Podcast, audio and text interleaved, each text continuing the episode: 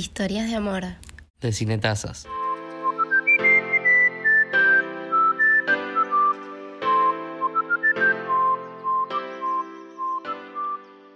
Con Mati nos conocimos en Florianópolis, en Brasil, en enero del 2016. Yo estaba de vacaciones con mis amigas y él con los suyos. En mi primera noche salimos a bailar a un lugar que se llamaba Joaquina y es ahí donde nos cruzamos.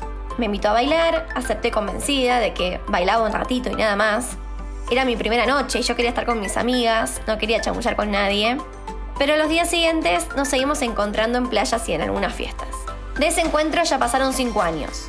Y a veces no puedo creer que un chico que me haya invitado a salir haya terminado siendo mi compañero durante todo este tiempo.